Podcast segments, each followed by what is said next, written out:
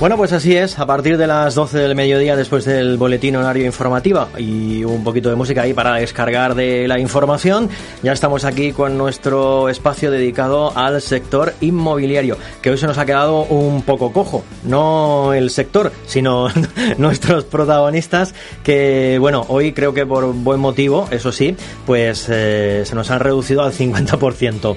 Eh, normalmente tenemos con nosotros a Juana María Borja, hoy eh, solo a Borja, que nos explicará el, el por qué. Borja, buenos días. Buenos días a todos. Eh, hoy te dejamos a ti el protagonismo Pues absoluto. me eh. siento súper extraño. Mira que venimos todas las semanas, pero verme aquí solo y en el Ahí te- centro, Te, quedes ahí solito, ¿no? me siento muy pequeño en una mesa muy grande para mí. bueno, cuéntanos, Borja, supongo que por temas de, de trabajo, ¿no? Sí, decías, eh, temas del sector inmobiliario, pues eso es lo que ha hecho que hoy estemos al 50%, el propio sector inmobiliario, los trámites, las notarías y demás. Pero si quieres, avanzamos un poco y te cuento. Tengo la esperanza de que cualquier momento se abra esa puerta y sea, claro, que sea Juana Mari que está aquí eh, y nos cuente en primera persona. Pero si no, como yo sé lo que está haciendo, yo os cuento por qué y lo hilamos con todo el programa preparado para hoy. Que si recuerdas, dejamos cosas pendientes. Y hemos añadido nuevas. Porque Ay, qué aquí bien. No paramos de, no paramos de crear. ¿Por dónde empezamos? Mira, te digo el título del programa de hoy. El título, Sí, el título y puesto- todo. Hombre, le hemos puesto título y el título además es largo, ¿eh? A ver. Si te gusta todo de nosotros menos el precio, es que algo estamos haciendo bien. Ah, vale. Hostia, se ha cortado la bueno, música eso y todo. ahí has hecho un silencio ahí Pues yo no, tú. sepulcral. Y es que últimamente nos estamos encontrando con muchas personas que nos cuentan que les parece todo muy bien, que están de acuerdo en todo lo que les decimos, los consejos que le damos, esas ideas de presentación, esa forma de vender la vivienda, pero, como siempre tiene que haber un pero, nos dicen que el precio que les proponemos no. Y nosotros, analizando un poco esta situación, nos hemos dado cuenta que si te gusta todo, pero no el precio, como no depende de nosotros, nosotros no elegimos el precio, nosotros no regulamos el mercado, pues es que algo estamos haciendo bien. Si te damos un precio que te gusta, puede ser que te estemos dando un precio sobrevalorado para complacerte, para contentarte y que no vendas. Ajá. Así que precios que escuecen y que no nos gustan son los precios correctos. Suelen ser los, los buenos, ¿no? Sí, y creo que eso es parte de lo que ha hecho que Juana Mari no esté hoy con nosotros. Pero si me dejas te voy contando y ahora sí. te y ahora te explico. A ver, cuéntame. Vamos a poner un ejemplo, ¿vale? Llamaremos calle 1 por decir un número y no un número. fácil. Claro, la calle 1. Eh, nos llaman para vender una vivienda que lleva tres años en el mercado, no funciona, no hay visitas, eh, no entienden por qué, si su casa está muy bien, nos han encontrado, han visto que hacemos cosas diferentes, novedosas, les proponemos un precio de 145.000 euros. Contestan a nuestro informe que sí, que están de acuerdo, que van a cambiar la presentación, que van a pintar, podar, limpiar, reparar desperfectos, pero que ese precio de 145.000 euros que les proponemos nosotros no es el que ellos quieren y que van a seguir un año más, eh, o por lo menos unos meses más, en esos 180. Así que de momento la calle 1 sigue en el mercado, pero no será trabajada por nosotros. Algo parecido a lo que le pasa a la calle número 2. La calle número 2 está aquí muy cerquita de la radio. Salió a la venta hace unos meses con un anuncio particular, el típico Wallapop, mil anuncios, algo así, eh, en 70.000 euros. Eh, ¿Por qué ponen 70.000 euros? Porque una vecina vende en 75. Entonces ellos dijeron, oye, si la vecina vende en 75, pues nosotros 70 y la venderemos antes. Chupado. Bueno, pues la realidad ha sido otra, no se les ha dado tan bien, por en medio se ha aparecido una inmobiliaria que les ha dicho, chicos, si yo cobro 3 y vosotros queréis 7, pues vamos a salir al mercado en 73. Así que en vez de bajar, en este caso el precio se subió. ¿Hasta cuándo? Pues hasta la semana pasada que contactas con nosotros, nos proponen trabajar juntos, que veamos qué se puede hacer, en qué están fallando, por qué su casa no recibe visitas y uno de los motivos que le damos, además de consejos de presentación y demás, es el tema del precio. Les decimos que en nuestro criterio 65.000 euros sería un buen precio y nos dicen que sí, que les parece bien 65.000 euros, pero que de ahí no habría dinero para pagar a la inmobiliaria. Por lo tanto, no sabemos qué pasará. Si seguirán en 73 con inmobiliaria o bajarán a 65 por su cuenta aquel anuncio que en su día pusieron en 70. Ujú. Nosotros siempre el precio que aconsejamos es un precio para vender, con inmobiliaria, con plusvalías, con hipotecas, con todo lo que tú tengas que quitar eh, o pagar una vez vendas. Así que eh, calle 2 en stand-by a la espera de ver acontecimientos. Y si quieren nos vamos a la calle 3, pleno centro de San Pedro, un pisazo, en su día lo compran como piso de lujo, deciden que lo quieren vender porque pasa una cosa en San Pedro y es que todo el mundo quiere salir del piso para irse a una planta baja y dicen, bueno, pues este piso es lujo. ¿Cuánto vale el lujo? 175.000 euros. Hablamos de julio de 2020, este verano. Aquello no funciona, se retira el anuncio, se llama una inmobiliaria, oye, ¿por qué no hemos vendido el piso con nuestro anuncio particular? Bueno, porque estáis caros, hay que bajarlo a 150 con gastos de inmobiliaria más 150 que quieren ellos, dicen 156. Bueno, pues ahí está el anuncio. Hasta que de repente me llaman un día y me dicen, Borja, eh, te conocemos, confiamos en ti, queremos que vengas, que veas el piso y que nos des tu opinión.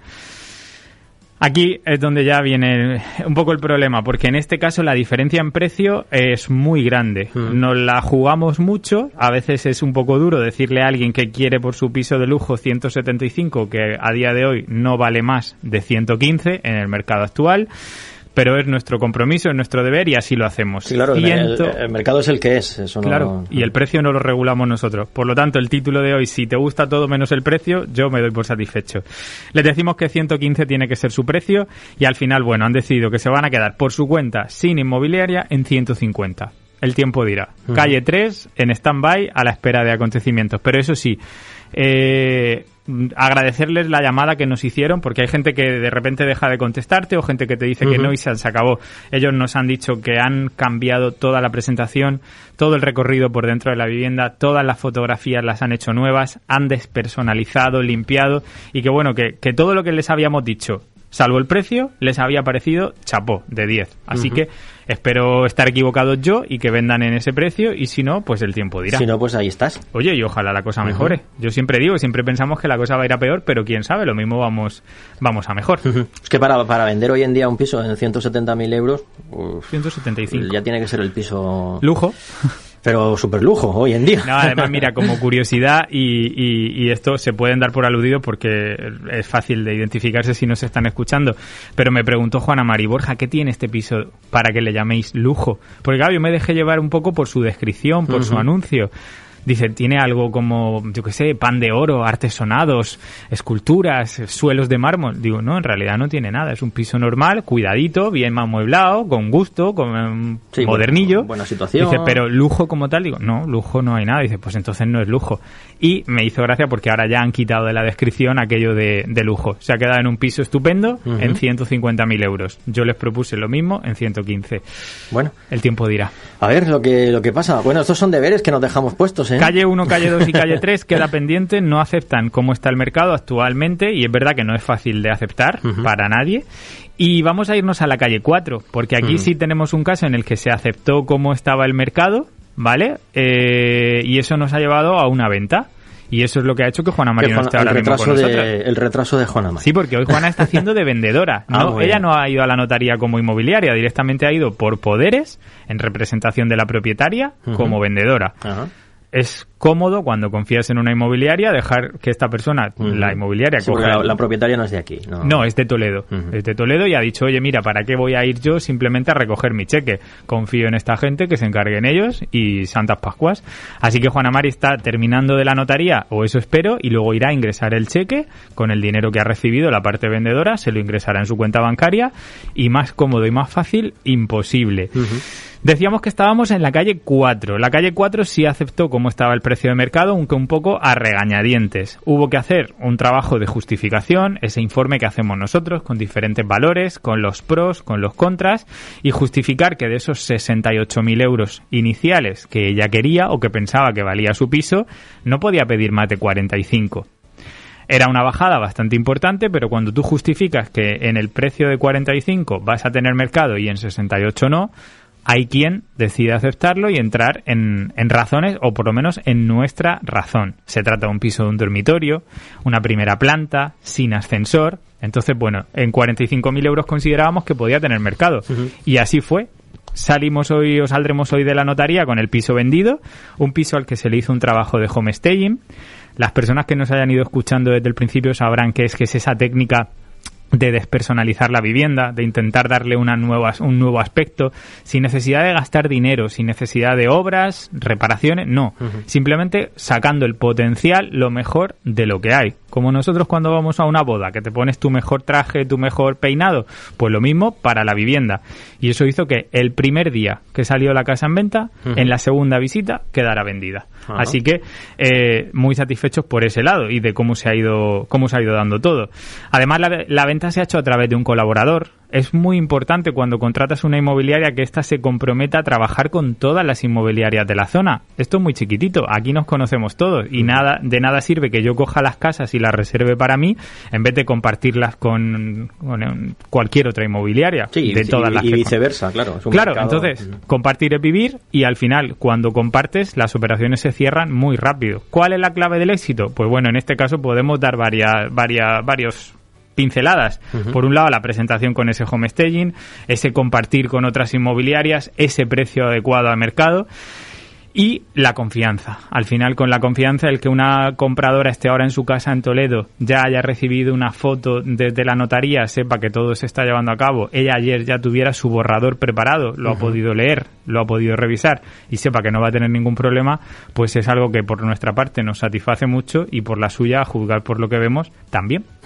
Eh, hablamos de una casa que partía con un precio por encima del 50% más de lo que el precio de mercado indicaba, ¿no? Sí, eh, estábamos como en unos 23.000 euros por encima. Pero también es verdad que esta vendedora eh, es una señora sola bastante razonable, con la que se puede hablar, dialogar y con la que una vez que le razonamos y justificamos el por qué tenía que poner otro precio, lo aceptó. Y oye, aquí está.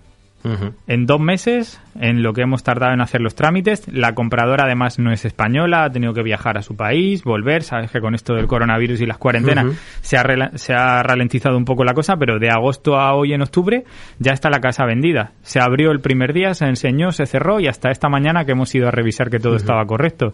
O sea que éxito y, comodidad. Mejor un precio de mercado adecuado que nos va, eh, bueno, lo hemos hablado muchas veces, que a la larga nos va a ahorrar pues todo el gasto que nos costaría una casa cerrada, porque pues parece que tener una casa cerrada bueno, ahí está, pero ahí está, eh, es un agujerito, es un pozo, como decían los abuelos, un pozo sin fondo, ¿no? Sí, pues aquello de no me come pan, al final, si lo cuantificas, sí, que come pan y a veces viene pan con jamón, y si te descuidas, ibérico.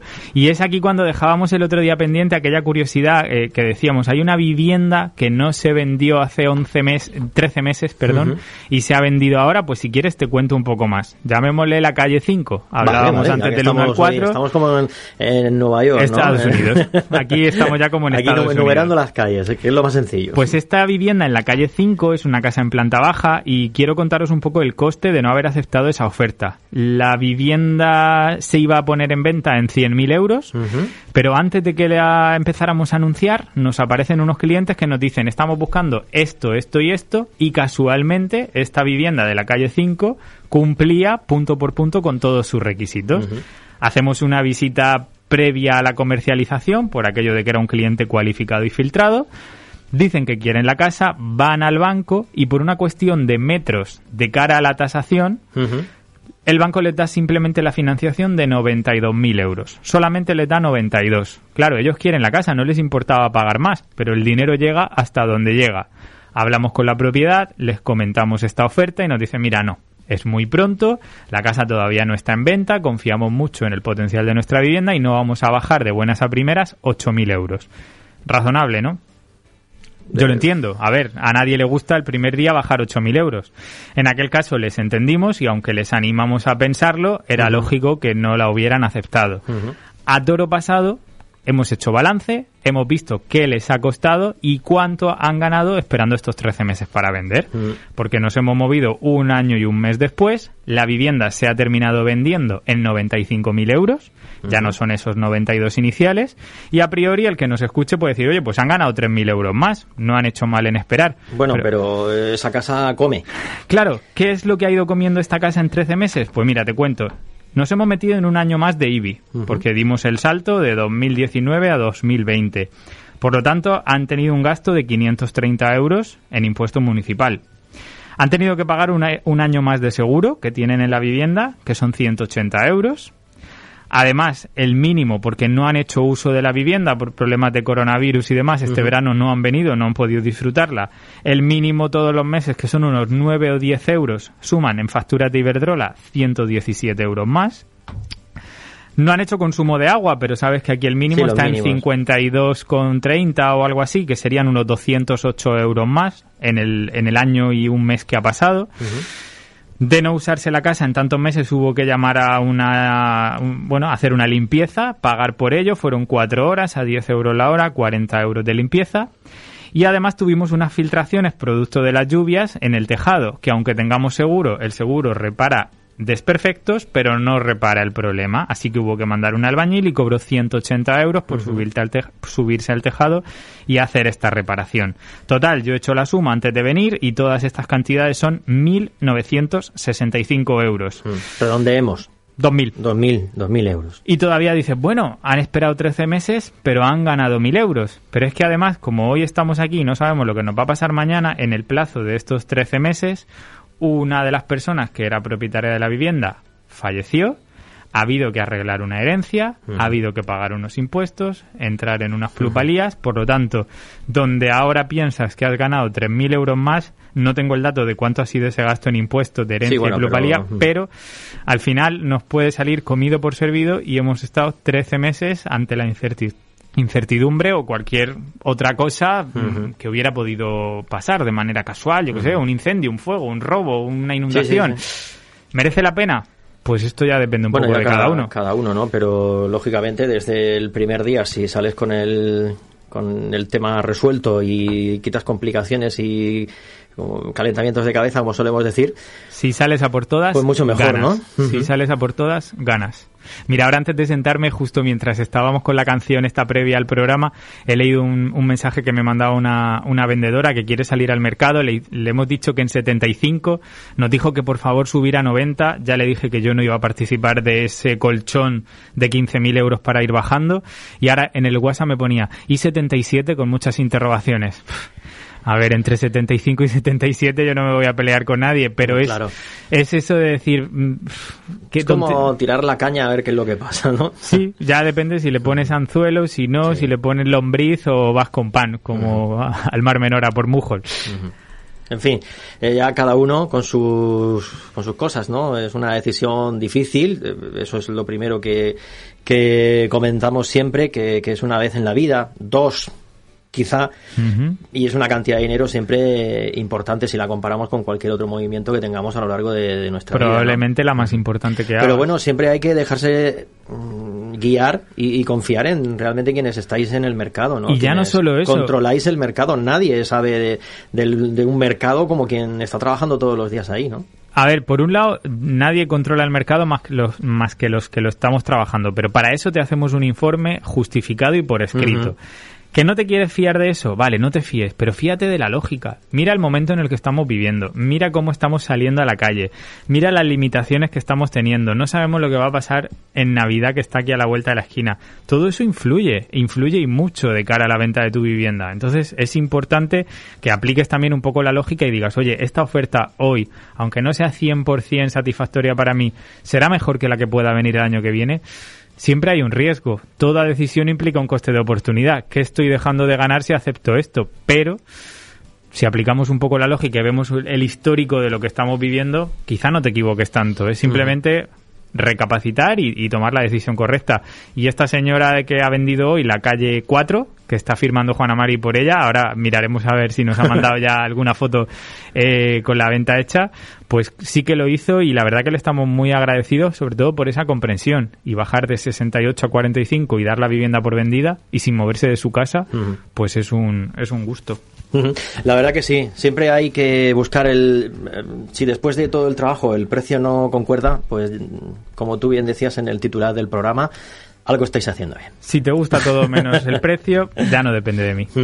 Muy bien. Pues nada, le mandamos un saludo a Juana Mari, que no sé si nos estará escuchando. Bueno, No creo, otras cosas, no sé yo si en la notaría Cosas más importantes- Radio cosas más importantes, ¿no? Eh, pero bueno, que, que vaya todo bien, que acabe todo bien en esta larga mañana de notaría. La semana que viene que nos cuente a ver qué ha pasado, porque sí. si la cita era a las diez y media eh, no ha podido llegar a la Eso que- radio. Que, nos resuma una larga mañana en la notaría. Eso, y con paciencia. Sí, sí. Bueno, Borja, pues a ti ti, bueno, también a ella, porque sabemos que le hubiese gustado estar aquí también. Eh, muchísimas gracias por la visita, por el programa. Siempre, siempre, aprendemos. Eh, nos quedamos con el titular de, de hoy, que viene muy, muy, largo, como tú decías, pero bien buscado a lo que nos querías comentar en, en esta jornada. Muchas gracias y el miércoles volvemos a vernos, a ver si nos juntamos los tres otra vez. Venga, a ver si es verdad. Un abrazo, gracias. hasta el miércoles, hasta luego.